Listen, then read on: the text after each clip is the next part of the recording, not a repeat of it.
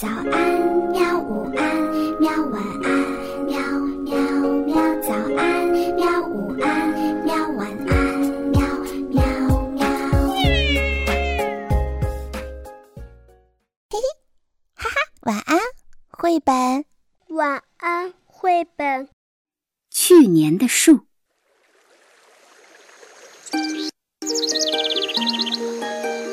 森林里有一棵核桃树。长着茂盛的树冠，像一把巨大的绿伞，笔直地插在泥土里。每天，当太阳升起时，阳光透过层层叠叠的树叶，洒下金绿色的光斑。核桃树舒展着它蜿蜒的树干，庇佑着树下这一方小小的天地。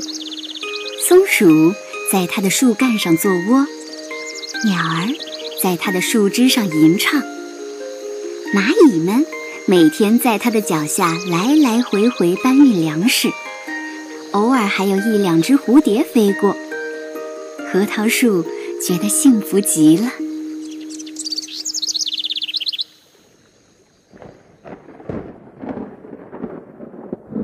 一个春日的午后，森林上空飘来一大朵乌云，没一会儿就哗啦啦地下起大雨来。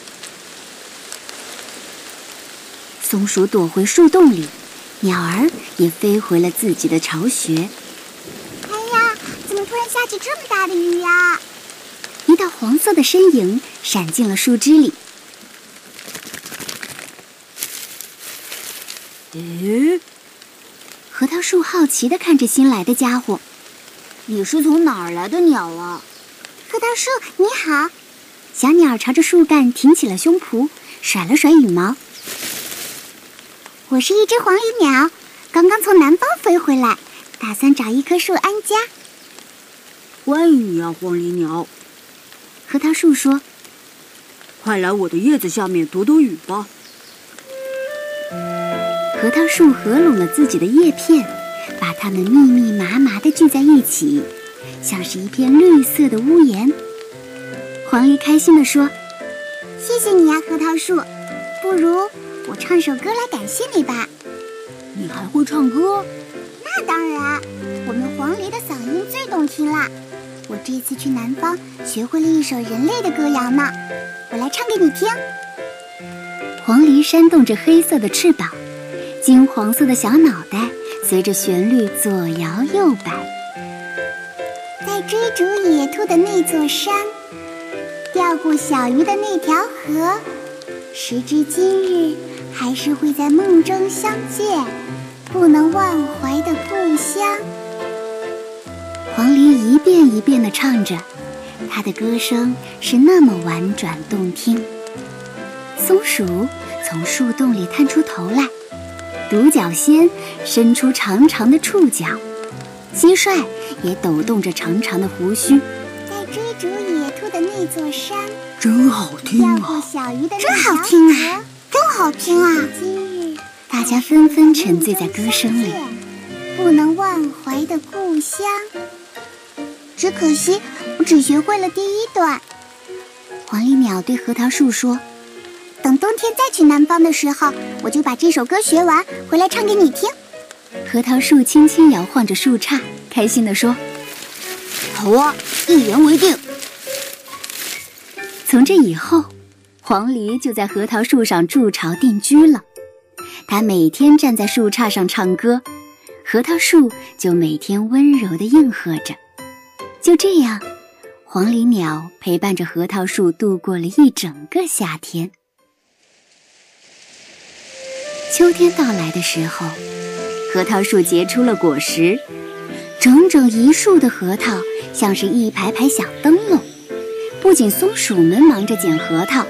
甚至还有猴子跑过来采食，秋风拨动着发黄了的叶子，沉甸甸的果核桃噼里啪啦地掉在地上，真是一场大丰收啊！黄鹂站在树枝上，开心地唱起了歌，动物们围着核桃树跳舞狂欢。核桃树温柔的目光穿过狂欢的动物们，停留在了黄鹂小小的身影上。追逐野兔的那座山，钓过小鱼的那条河，时至今日，还是会在梦中相见，不能忘怀的故乡。日子一天天的过去，转眼已是深秋，寒冷的冬天就要来了。黄鹂就要离开核桃树，飞到南方去。核桃树对黄鹂说：“再见了，黄鹂，明年你再回来，还要唱歌给我听哦。”黄鹂拍着胸脯保证：“嗯，没问题，我这次就把那首歌学完，明年一定回来给你唱。”黄鹂说完，就飞向了南方。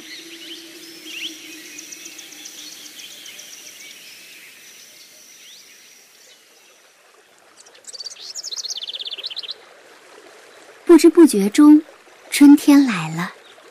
原野上、森林里的雪都融化了。黄鹂又回来找他的好朋友了。可是，核桃树不见了，只剩下一个光秃秃的树根留在那里。啊！站在这儿的那棵树，到什么地方去了呢？黄鹂焦急地飞到另一棵树上，向松鼠问道。松鼠说：“伐木工人用斧子把它砍倒，拉到山谷里去了。”黄鹂用尽全力向山谷里飞去，遇到了去年秋天一起吃核桃的猴群。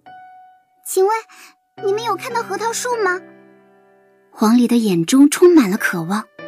猴子说：“哎呀，再往前有一座大工厂，核桃树被带到工厂里去了。”黄鹂已经疲惫不堪了。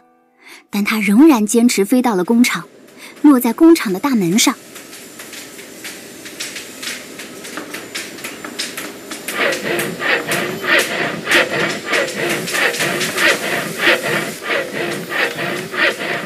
锯木头的声音从工厂里传来，震耳欲聋。黄鹂不得不用翅膀捂住耳朵，大声冲着工厂的大门喊道：“门先生，的好朋友核桃树在哪里？”您知道吗？这可是可爱的黄鹂生平第一次大喊，大门的声音吱嘎吱嘎的。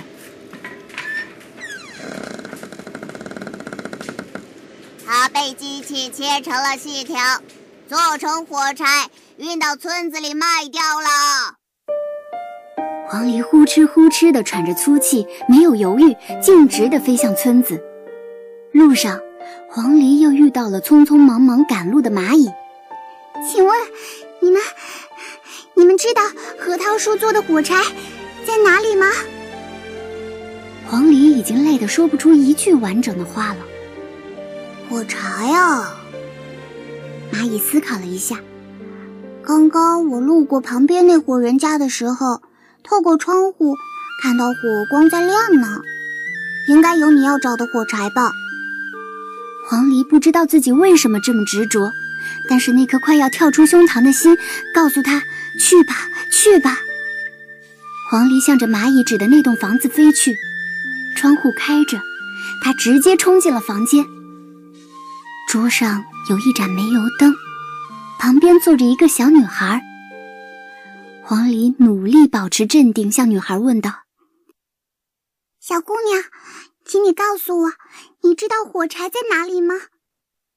小女孩回答道：“火柴已用完了，火柴点燃的火还在这灯里亮着。”黄鹂睁大眼睛，眼睛里有一些亮晶晶的东西。他盯着跳跃的灯火，笑着张开比去年更加丰满的羽翼，开口唱起了歌。追逐野兔的那座山，钓过小鱼的那条河，时至今日还会在梦中相见。不能忘怀的故乡，年迈的父母如今如何？久违的朋友，可曾别来无恙？任凭风吹雨打，依然难忘的故乡。实现了志向什么时候才能回来呀？回到我那山清水秀的故乡。